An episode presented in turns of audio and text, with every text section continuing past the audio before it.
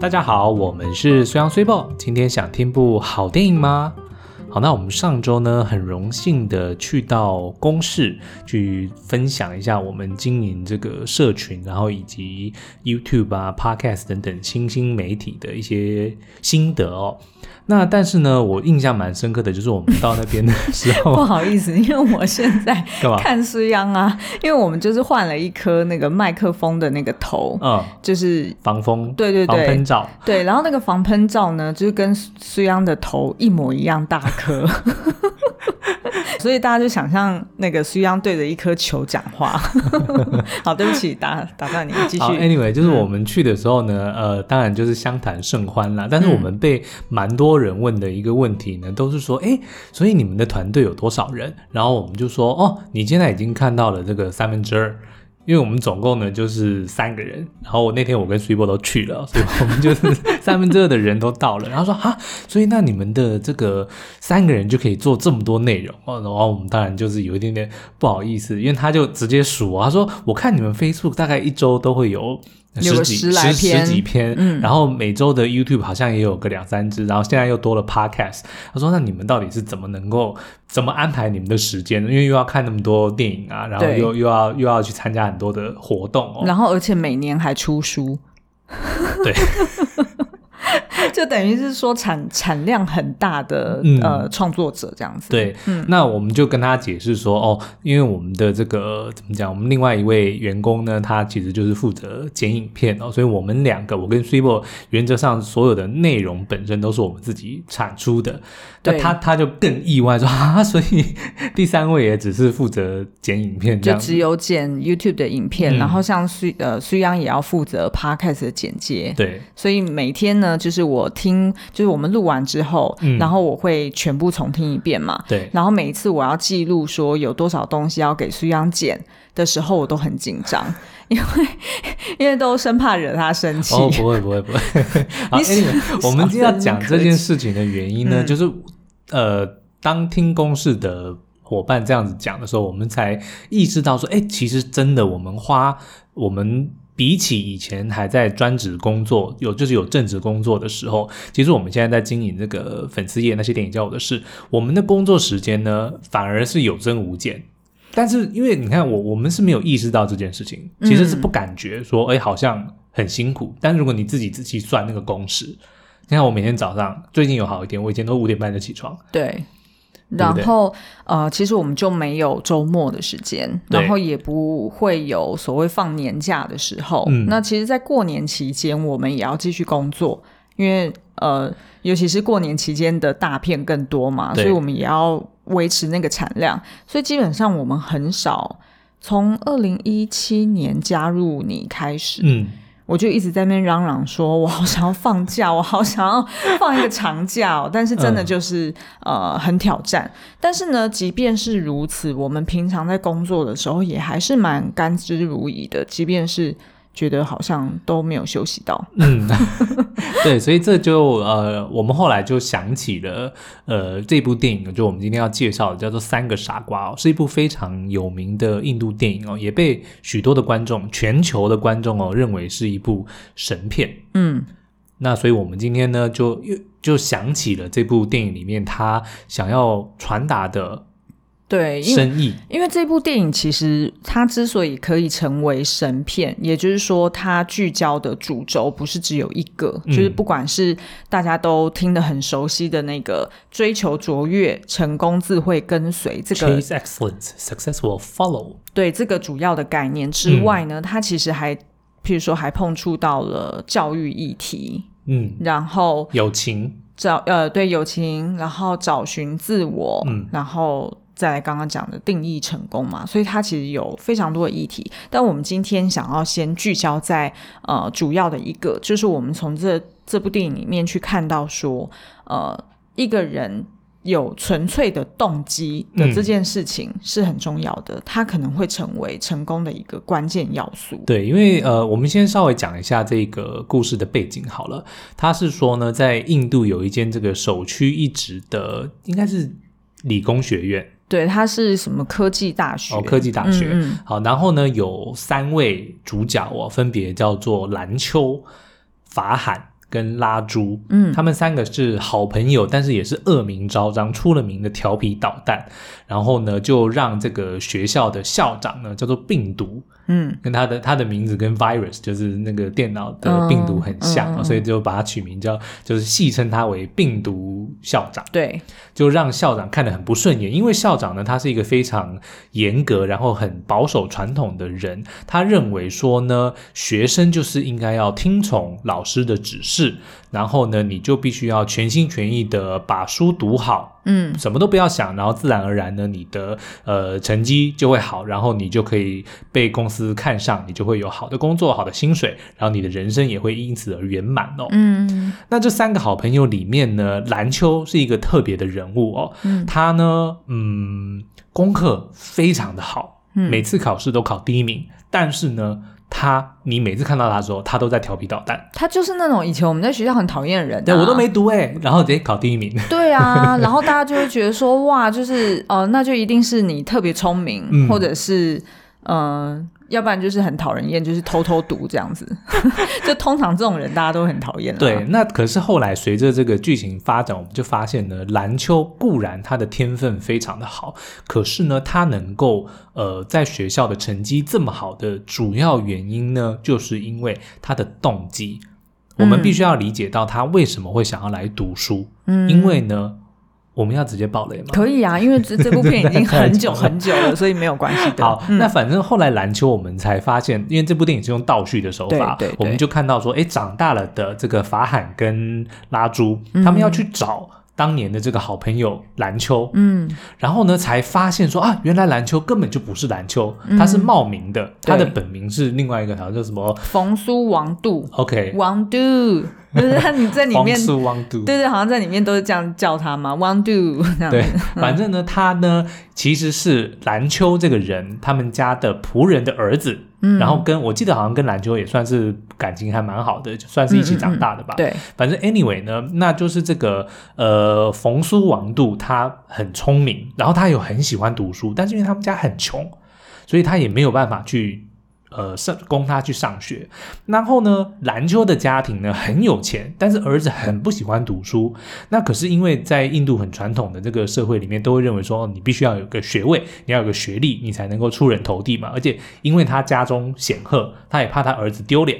对，那所以这样的情况之下呢，就促成了蓝秋逢苏王度，嗯，冒了蓝秋的名去代替他去读了这个大学。对，也就是说，嗯嗯，蓝秋，所以也就是说，他的那个毕业证书上面其实写的是蓝秋的名字，是。然后，但是冯苏王度等于他就没有实际的呃文凭，可是他却实际学到了那些东西。因为他从头到尾呢，他就是很想要读书，所以这个机会对他来讲是千载难逢的。嗯、他根本不在乎他有没有学位，他要的只是能够在呃这个第一学府里面去学到他。梦寐以求的知识哦，嗯，好，那所以后来呢，电这部电影大部分的时间就是在倒叙这三位好朋友在大学时候的呃种种哦，不管是他们的这个酸甜苦辣，然后喜怒哀乐，嗯、全部都把它演出来。嗯、可是我们就发现呢，蓝秋因为他的动机，他从头到尾都只是想要追求知识，所以呢，他会比任何人。都还要认真，嗯，可是这不代表说他是怎么讲囫囵吞枣，或者说啊就把老师教的东西你就死背硬记，不是，而是他去真正的理解每一件事情的原因为什么会这样，然后去彻底的融会贯通，嗯，所以他可能不需要花这么别人这么多的时间，他就能够去理解到这些东西，嗯，因为他本身就非常的喜欢。好，所以我们今天呢就是想要去呃带大家看一下，就是这里面的三位男主角，就是包含呃。本名其实是王杜的蓝秋，嗯，然后跟啊、呃、他的另外两个好朋友就是拉朱跟法罕，然后还有一个很有趣的角色，就是我觉得这个就是他整部片一定需要有一个插科打诨的嘛，对，然 后就是吴生活，嗯，那大家对于吴生活会很好奇，为什么他叫吴生活呢？因为他都放无声屁，然后毒毒死人，因为他因为他是吃药，他要增强自己的记忆力，所以他会吃很多的药，但是那个的副作用。就是让他放放那种超臭的无声屁，所以他就被取了一个无声火的外号。嗯，好哦，那我们就来一一细数一下，嗯、就这四个人他们呃各自对于学习或者是所谓成功的呃、嗯、动机跟定义都不太一样。是，那所以听众朋友，你也可以哎去好好的。看看说，哎，那你现在，比如说，不管是你在学校还是你在工作，你自己是属于他这几位里面的哪一型？那有没有方法，哎，可以从他们的这个经历里面呢，去得到一些灵感？说，哎，那如果你去做一些调整，你是不是就可以改善你现在觉得你在工作或者是在学校里面遇到的一些困境？嗯，好，那我们先讲那个拉猪好了。OK，其实我对拉猪的印象很深刻，因为他，嗯、呃。他们家就是他爸爸是重病，就是一直卧病在床，然后他妈妈就是都蹲在地上，然后在做手工，就是那种在在弄。家中的工作，或者是在弄一些手工艺嘛。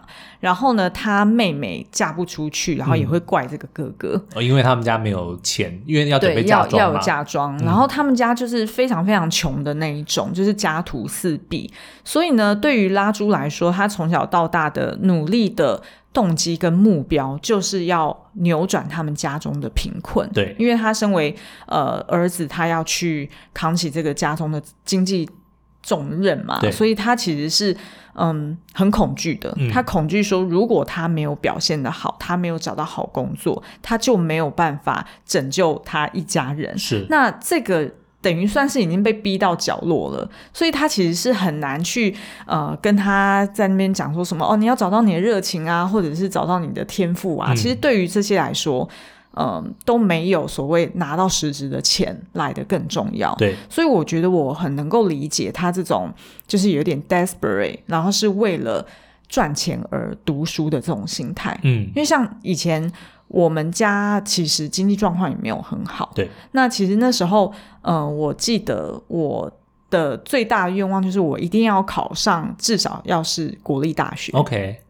因为呃，在台湾就是国立的通常会比较便宜嘛，就是学费是。比较 affordable，所以我那时候的目标反而就是说我考上国立大学，并不是因为。呃，我有向往哪一间学校的校风啊，或者是环境，嗯嗯、而是纯粹为了要省学费的钱。懂。那即便后来就是考上国立大学，但是我们家其实呃状况也没有很好的情况之下，变成我也要用就学贷款，所以变成我那时候呃在大学的四年，也都是一直心心念念的去打工。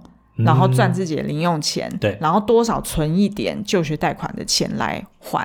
所以其实我觉得很可惜的是，我在大学那四年其实并没有很享受在读书这件事情上面。哦，然后反而是因为我读的是外文系嘛，对，反而会很担心说啊，读外文系会不会日后我出去我可能没有办法。呃，找到赚很多钱的工作，对，然后可能呃，我的工作的选项就是那几样，嗯、那可能真的起薪都不高，所以其实我那时候我觉得我有点被剥夺了学习的快乐。OK，嗯。然后呢，再回来讲拉猪。拉猪呢，他其实呃，在读书的过程中，他一直都很恐惧。那也是因为这个恐惧，让他变得很迷信。对，所以你还记得他就是全身上下都要挂满那个什么串珠啊、圣戒啊，对，然后圣戒，然后求神拜，就是求神问卜，什么神他都拜。对，然后我觉得这个还蛮能理解，因为当一个人这么 desperate 的时候。他就会觉得他自己能掌控的呃力道或者是范围就不大，对，然后他就会想要借由就是神秘的力量来帮助他。嗯、那像我之前在，其实我之就是大部分的时候我在乐高工作，其实是很开心的，对。但是当我在做到最后一年，就是其实最后一年，因为就是呃 regional team 就是那种呃。公司的总部会进来管很多事情嘛，嗯、然后他们都会用一些他们自身比较偏颇的角度去 dictate 说你这个市场就要怎么做，所以变成当我失去了很多能够智慧的空间的时候，呃，我也会觉得一切事情都很不受控。那原本我在做乐高很开心的时候的那种感觉也都没有了，嗯、就后来我就非常迷信马法达。有，我记得好长一段时间，我们甚至会。呃，有一点点动辄得救。对，像比如说，我们不会说这么的迷信啦，可是比如说，他说，哦、呃，你今天的幸运色是黄色。然后刚好我们身上的是黄色的时候，我们就会开心。然后如果没有到那个颜色的时候，我们就有点疙瘩。对，然后然后呃，之前我记得还有在前面几集曾经聊过说，说我甚至会因为马法达今日我呃天蝎座顺不顺，然后就决定说 我要不要今天去提案，或者是今天去要钱什么的。对，所以。其实是有一点影响到我，而且你知道，我们甚至还会把，比如说，哦，今天假设提案过了，嗯、我们会把功劳归给说，你看马法达多准，对你就是反而是把这个功劳从自己身上剥夺去，反而成功不是因为你，这不是很可笑？对，所以就变成我那时候的，呃，就是不管是在工作上面求表现，或者是呃在呃不同的领域去学习，我的出发点会有一点被迫，有一点点像是。就是只是因为害怕出错，嗯、或者是害怕自己没有做好，那这样子真的是很绑手绑脚，就会变成你的视野是很狭隘的，你眼前只看得到那一两种比较保守的 options，你就不敢去冒险，然后你也不敢去想说，哎、嗯，其实我们可能还有别的选项。对，所以我觉得就是我对拉猪特别有有感觉，就是不管是在我求学阶段，还是在呃，就是后来。呃，在乐高工作的晚期，我都会觉得说有一点类似像他的那种动辄得救的心态。嗯嗯。那可是当你后来就是豁出去了，就是就是因为像拉猪，他后来不是就是有发生那个意外嘛？对。所以他也后来就明白了，说他自己最大的弱点其实是恐惧，其实根本不是他本人的问题。嗯嗯。然后呢，他反而就他讲得很好，他说我靠了摔断双腿，我才学会站起来。对。我觉得那那个真的是很感人的。是啊。可是那你你有也因为就是到后面就说啊，我我我不在乎这一切的时候，哦，我觉得在公司啊，在职场啊，真的就叫做不要的最大，嗯、就是当你你也不 care 说呃。呃，我会不会惹毛这个主管？嗯、他是帮我打年度考绩的人，对，或者是我会会不会、嗯、呃惹毛 regional team，就是那些 counterpart 也是，就是日后可能是可以帮助我也去到呃国外工作的那一群呃 stakeholders。嗯、如果我放下这一切，我纯粹就事论事，告诉他说，台湾的市场就是适合怎么样做，嗯、你们不能抱着你们自己的角度，然后就去 dictate 说。就一定要按照你们的方式去做，而不给我们任何发生的空间的话，其实到最后，其实还就是有一种豁出去，然后但是就因为不要的最大嘛，就反而就有那种很自由的感觉，嗯、你知道吗？就是就是不再受制于人了。对，嗯，而且我记得。那个他不是去面试嘛？嗯，然后呢，他那个面试官跟他讲说：“你如果愿意改变你的态度，我们可以把工作给你。嗯”然后他就他就讲说：“没关系，工作你留着，态度我留着。”我觉得那个真的是。对，因为拉猪他就是非常直白的讲出到底发生什么事情嘛。那所以对于面试官来说，一定就会觉得说，哎呦，就是怎么会有人在面试的时候毫不保留的讲出，嗯、就是很诚实的讲出自己的的弱点，或者是过往就是比较不好的过去。那通常大家会觉得说，你在面试的时候一定是要想尽办法去包装，然后看起来好像是为了得到这份工作，你。愿意做任何事情，嗯，对，但是我觉得这边也有一点太梦幻了。太梦幻，就最后当他讲好了，讲了心里的话之后，然后结果面试官竟然叫他回来啊！对啊，对对，我觉得这个这个有一点太过头。但是 anyway，这是戏剧效果。嗯、可是我觉得这拉猪给我的一个启发就是，嗯，如果被恐惧给困住，其实你明明可能是有能力，然后你。可能有很好的时机点可以发挥很多，但是你反而因为那个恐惧而就是把自己给捆绑了，那我觉得是很可惜的。嗯，好，那下一个角色呢，就是法罕。那法罕这个，诶，他算是中产阶级的家庭吧，算是经济状况还不错。嗯、然后呢，他爸爸，呃，好像他们家也只有一个儿子，就是他是独生子。然后他爸爸其实非常的照顾他，很宠爱他。譬如说，为了他就是夏天的时候很热，然后他就会买冷气机装在儿子的房间，然后父母两个人那么热的半死，就就是希望说，哎，让孩子有一个很好的环境可以去学习。所以其实这个爸。爸爸呢非常用心，然后总是把最好的留给他的儿子。那其实法罕也都明白这个，对，所以他反而是因为父亲的爱，反而不敢去当面说出他真心想要。做的事情，对，他去选择想要当工程师，嗯、或者去读这间科技大学，其实是为了想要让爸爸有面子，想要让爸爸开心，嗯、因为他知道说爸爸是很在乎这些东西。像爸爸跟他讲话的时候，嗯、永远都是在讲说哦，那个谁谁谁会怎么看，那个谁谁谁又怎么样，嗯，对不对？但是其实法海他真正的兴趣是摄影，他很喜欢呃拍摄。对，他尤其喜欢拍野生动物。对，那所以呢，他的两个好朋友拉朱跟兰秋其实也都知道说，呃，法罕表现不好的原因呢，最根本的就是他根本就不喜欢读工程。嗯，他一点都对这这个没有兴趣。所以当你没有兴趣的时候，你你再怎么勉强自己哦，都嗯很难。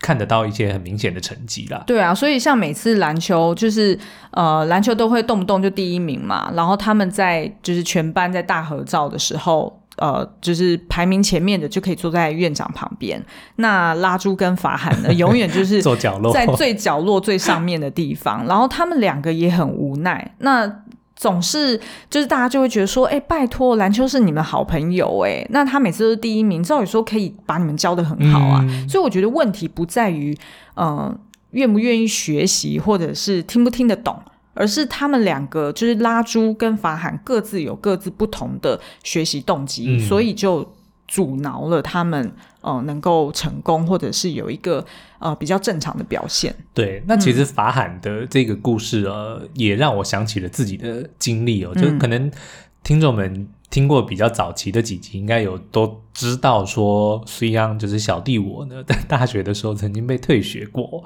那我也不会害羞再讲一次，不会害羞再讲。对，因为其实这件事情.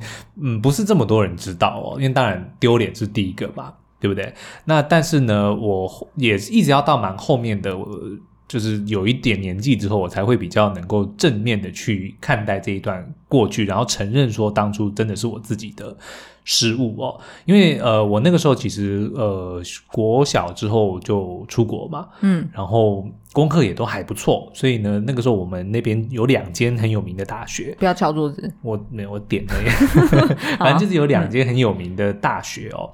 嗯、呃，那我们那个时候就是在高中呃最后一年的时候，就会有参加所谓的那个省市，我们叫做 provincial exam。嗯，那然后就会根据你那个时候的成绩，你就可以先去申请。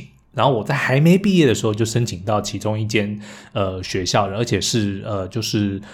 选系的时候呢，我还选了生物科学。嗯，自己到现在都觉得莫名其妙。生物科学都会觉得说，哎，那是日后要可能要呃读医学相关的。那这个呢，其实就是因为呢，我的两个表姐，嗯，非常厉害。一个是哈佛，一个是斯坦福，我知道，因为我婆婆，我婆婆每一次呢跟我见面都会再强调一次。对，所以呢，从小呢，但是我要我要讲，我就是我爸妈从来都没有给我压力，嗯、他们从来都不会说我我必须要怎么样怎么样怎么样。但是呢，因为他们其实也是与有荣焉，因为是他姐姐的小孩嘛，对对对，他自然而然也会觉得很骄傲，所以呢，也就不免会时时常的表达出哦，人就是我的表姐们非常的成功这件事情。嗯、那所以在我的心里，我也会认为说那。就是所谓的成功，我也想要以后能够当医生，嗯，所以呢，就自然而然的那个时候选系的时候，就选了一个生物科学。我好难想象，如果你现在是医生，会是什么样子，就很可怕。因为虽然是一个。很大而化之的人，嗯、然后非常的粗心，然后非常的有创意，嗯、然后非常的呃以自我为中心，就是不太能够听别人的意见或者是指示。哦、所以呢，如果你是他的病人，是不是会觉得很可怕？就是他可能会突然突发奇想，就说：“哎呦，我今天用这个方式来帮你治疗。”然后可能就呃突然用一些有的没的、有的没的，然后就自创出来他自己的一个流派，这样子。哦很可怕。好，这就让我想到一个笑话，就有一个人呢，他下体有一点不舒服哦，所以他就先去看了西医。那西医看了一眼就说：“嗯，这个不行，你这个要割掉。”他就哈，拜托不要割吧。他说我再换一个医生好了。他又去看了，也是一个西医。然后那个西医就说，嗯，这不行，我要割掉。他说哈，那怎么办？说好啊，好，那我去看一下传统疗法好了。所以他就去看了一间传统的医生哦。那个医生就看看了一眼，就说哦，你去看西医，他都叫你割掉，对不对？那个人就说，对啊，对啊，对啊，有没有办法可以不用割？他说当然有办法啊，你就听我的就对了，来。这个橡皮筋拿去绑绑紧一点，两个月之后它就自己会掉下来了。这很像你的风格哦。好，Anyway，回来回来回来。好，好，好，也就是说，其实我那个时候呢，就跟法海有点像，嗯，就是我。是想要去满足我父母的一个期待，然后，但是即便你爸妈没有讲，重点就来了。对，其实法罕也，他跟他的爸爸也有点像，嗯、就是后来其实我们才发现，他的爸爸也是非常的疼爱儿子，而且而且很开明。嗯，就是法罕他想要做什么，他当然会有一些基本的顾虑啦，对，比如说他不了解什么是摄影，嗯、对不对？他不了解他这个东西到底是要干嘛的。嗯，可是当儿子跟他解释之后，他马上也是。二话不说，还很感人的说：“那这个笔电如果拿去退掉，换的钱够不够买摄影机？”哇，那段真的超感人。对，因为那时候其实就是呃。他爸爸一直以为法罕去面试嘛，嗯、然后他就想说，那我就帮儿子准备好一台好的笔电，然后这样子他日后工作就可以很顺利。然后所以那个笔电都已经准备好放在他的房间 桌上一个小啾啾。对，真的，其实真的很用心。嗯、他的父母非常非常体贴孩子。对。然后，但是呢，法罕他一回来，没想到就直接跟他爸讲说：“爸，我才不想要当工程师。”我相信这对所有父母听到来说都很震撼吧。是。可是我觉得问题就在说他。嗯应该是中间也没有跟爸爸表达过，没错。然后他就直接表达说：“哦，我刚好有一个很好的机会，可以让我去雨林里面陪一个 知名摄影师当他的摄影助理。对然后，所以我想要去那边一年。然后他爸爸当然就是乍听之下就觉得很很惊讶，然后没有办法接受嘛。嗯、但是之后法罕就不断的跟他解释，然后后来他爸爸就理解了，然后于是才会讲说：那你就把笔电拿去退掉，然后我们换成一台专业的相机。嗯”不知道钱够不够，所以在那边其实真的蛮感人。但是我觉得，呃，就是如果大家有类似的经验呢，可能也要给父母一些那叫什么心理准备吧，就不能 不能用法海的方式，法海的方式有点太戏剧效果了，就是开宗明义就直接讲说我我不要，就是我要直接要当我自己的梦想，然后就要直接去雨林。我觉得这有点太夸张，因为如果我是他爸，我应该没办法接受我儿子。去雨林吗？对，然后而且从来都没有真的专业学接触过专业摄影，然后就立马就说哦，我要一年，然后就直接去雨林里面见习。嗯、我觉得这就是有一点危险啦。对，但是当然就是戏剧效果，他是这样处理。可是我觉得呃，就是无论如何，就是如果大家有类似的情况，可能也还是要跟，就是要有这个勇气去，至少你表达一次。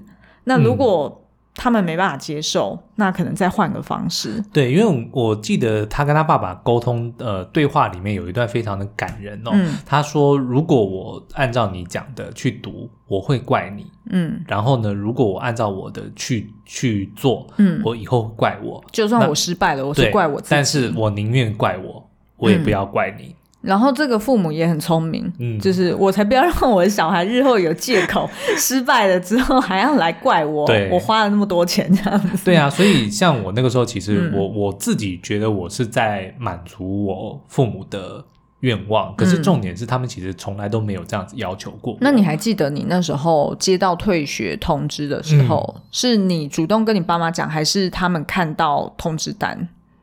我不太记得了。那个时候就有点自动忘记空白，故意忘记的，选择性失忆。哎，等到我公婆回来的时候，我要来亲自访问他们这段、哦，他们一定记得很清楚。但是 anyway，你后来就自己选择了游戏设计。我也算是运气好，因为那一年刚好我们那边开了第三间大学，嗯，刚好就是在那个我被退学的那个暑假开，然后他们就是要招生，而且我记得我看到报纸的时候说是本周截止。哇，好险哦！对，然后就是二话不说就去丢，因为他们那时候新学校嘛，什么人都熟，所以我当然是，即便被退学，也是哦，没问题，欢迎欢迎欢迎，然后就是下礼拜来报道 这样子。其实我，其实我这就是为什么我之前说，其实我蛮羡慕你的，因为即便你是呃，就是很多时候你会说 go with the flow，嗯，就是。呃，也不算完全的随波逐流，因为你大概知道你什么不要，就是至少不要的东西你清楚，然后你就留更多的弹性，让自己船到桥头自然直。对，嗯，好，好，所以呢，嗯、法罕呢，就是我们今天要介绍的第二个角色哦，就是他其实呢，呃，读不好的原因是因为他压根就没有兴趣。对，嗯、但是我觉得这件事情也有一点吊诡的地方是，呃，我我自己的经验啦，就是很多时候你一开始可能有一些人自己会有一些成见，然后自动就认为说这件事情我是没有兴趣的，但是我觉得还是要 give it a try。就是至少你先试试试看，然后先全力去尝试过后，然后发现哎自己真的不行，或者真的没有兴趣，嗯，那我们再放弃，然后再 move on。对，因为这个也是蛮重要的。你如果没有尝试过，然后你就选择放弃的话，你日后你就一定会 wonder，你会说。哎，那个时候如果怎么样怎么样怎么样，对，对不对？可是如果你是尝试过了，像我之后，我就我就能够很放心的说，我绝对不想要当医生，一点遗憾都没有。我们大家也不希望你当医生。OK？为什么？我觉得橡皮筋疗法很好啊。对，比较环保哎，其实你用的那个医疗用品很少。好，OK，然后再来是无声火。嗯，无声火它很妙，它其实就是大家眼中的那种模范生。对，然后他就是永远就是坐在第一排啊，很认真的抄笔记啊，下课就缠着老师不放的那种。哎，对对对，问很多问题，然后可能就是很会画重点，嗯，然后很会考试，效率非常好。对，其实他也有他的好处，因为等于是他真的就是 deliver 他作为学生第一个基本要件嘛，就是很认真读书。那其实你看哦，他们很多的这个、嗯、呃。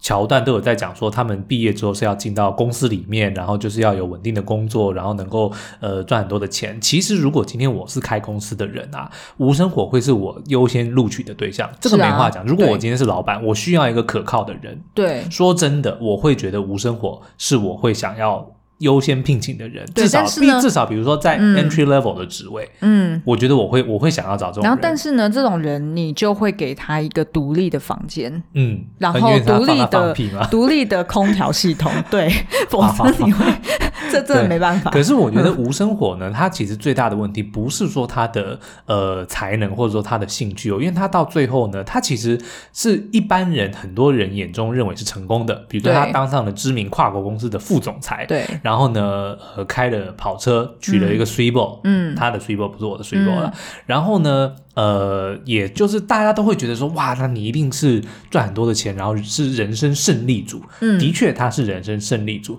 可是他一点都不快乐，因为他在大学的时候呢，他就一直。瞧篮球不顺眼，嗯，他就会觉得说，我这么拼命，我甚至还吃了那些药，让我放那么臭的屁，我竟然都还，我还考不过你，对，我还考不过你，然后还被霸凌，我当然觉得不服气，所以他还曾经跟篮球下了战帖，说我们来赌赌看，你的态度跟我的态度，我们十年之后谁会比较成功？所以他们的十年后应该就是差不多三十出头岁了，差不多，对，也就是电影一开始倒叙的时候的那个时候那个年纪哦，嗯，那反正 anyway 呢，就是。是十年之后呢，这个无生火就跟着拉珠跟法罕要去找。到篮球，因为他就是想要证明说，你看你怎么可能比我成功？我是 VP，我有这么好的这个成就哦。对。但是没想到，当他发现篮球 竟然就是他们公司一直想要签下来的一个很有名的发明家、一个科学家的时候，他终于俯首认输了。对。可是我觉得，你看，如果今天他当年没有跟篮球下那个赌注，或者说他压根没有把篮球的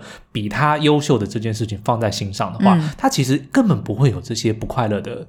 问题存在，对，他就真的能够称得上是人生胜利胜利组了。嗯，我觉得，所以其实他的主要的问题就是卡在心态。对，就是他他的动机等于不单纯，就是不是为了自己而去。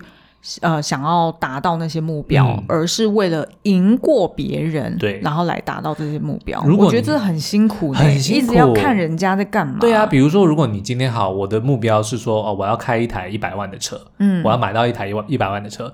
那 OK，当你买到一百万的车，你会开心。可是如果你说我要买一台比那个谁谁谁的车要来的好，好，那你当你买到一百万，他开两百万，那你是不是要去买三百万的车？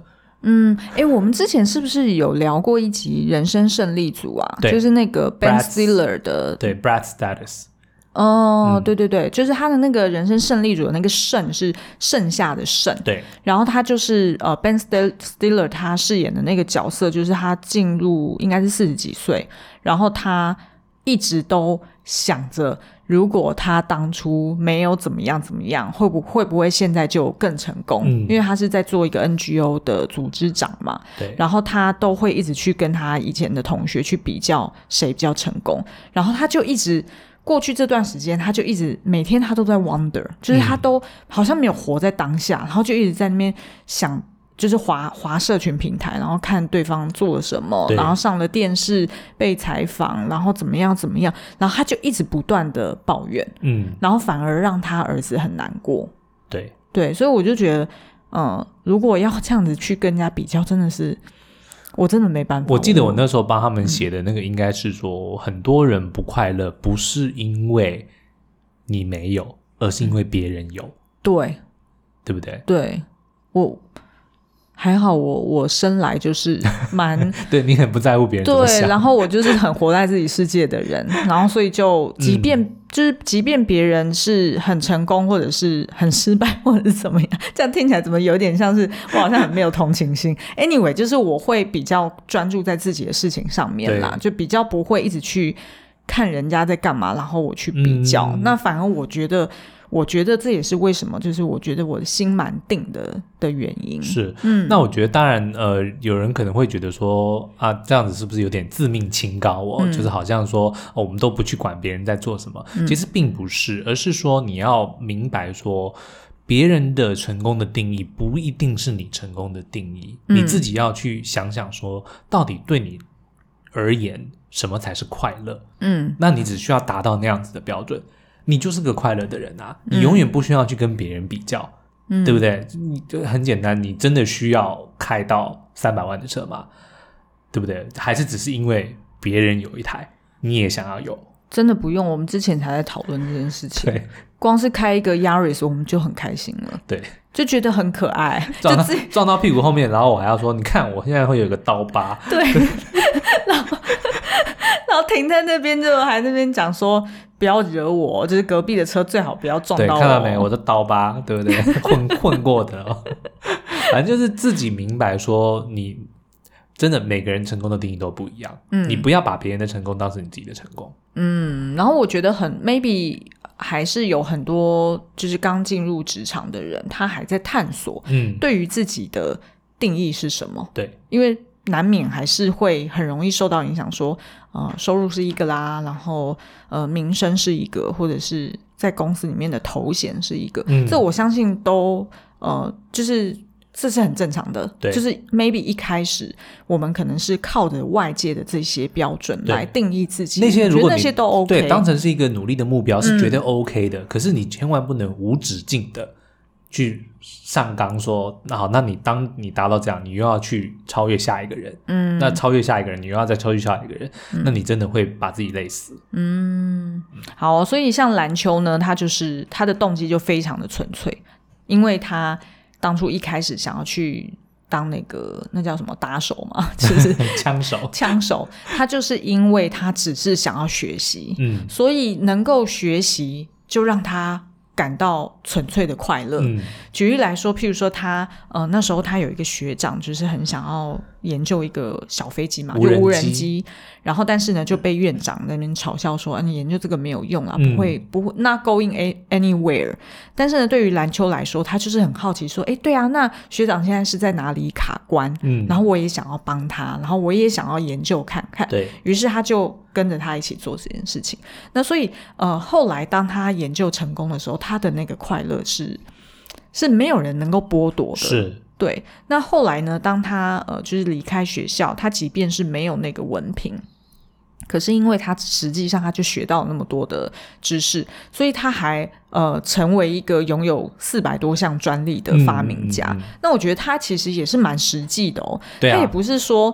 嗯，我就只是为了钻研知识很快乐，然后就饿死自己，而是说他还可以知道说我要把那些发明都注册下来变成专利，所以专利就可以卖钱，嗯、然后专利就是你放在那边，它自动就会一直帮你赚钱进来。对对，那所以呃也有蛮多人会问我们说，诶，那我们怎么知道一开始我们就要做呃一句京剧，然后配上一个剧照，然后就。嗯就好像现在蛮财务自由的，还是怎么样？就是怎么一开始会知道这件事情？嗯，其实事实上，我们也就是我们的出发点也不是说一开始就是我觉得这个东西就是会卖，然后就有商业模式。对，其实我们当然跟很多的人在讲的时候呢，都会说啊，这因为我们的呃兴趣是。电影就是我们的兴趣，我们本来就很喜欢看电影，嗯、这些其实都是真的。但是我们并不是这么的怎么讲，不食人间烟火说，说啊，我就因为兴趣，就因为热情，所以我其他都不管，并不是，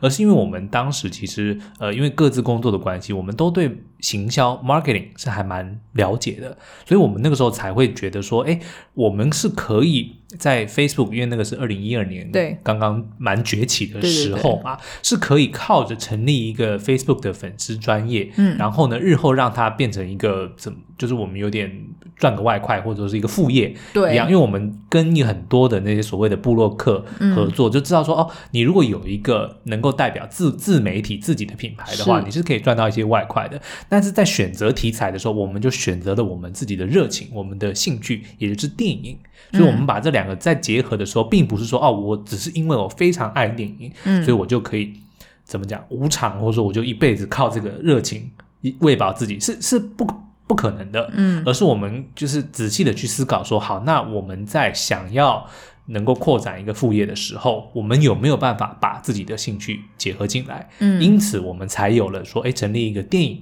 相关的粉丝专业，嗯，然后也因为我们就是自己的。